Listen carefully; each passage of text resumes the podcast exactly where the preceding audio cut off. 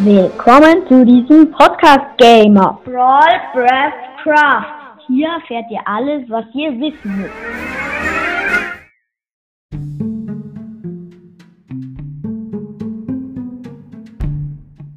Jetzt geht es um ein Widerskelett. Seine Leben sind 20. Seine Schaden sind 2 bis 5 Herzen. Er spawnt bei Nacht im Nether. Also nur bei Nacht im Nether, nicht in der Oberwelt. Das ist die normale Welt, wo ihr spawnt. Es kommt, nur zur Info, es kommt nicht vor, dass ihr im Nether spawnt oder im Ende. Seine Drops sind Knochen, Kohle, manchmal ein Widerskelett-Schädel. Ein Widerskelett-Schädel braucht ihr, um ein Widder zu bauen. Das sage ich euch dann danach. Seine, seine Erfahrungsstufe sind 5. Das ist viel zu wenig für ihn. Der ist viel schwerer. Das regt mich auf. Okay, dann ciao.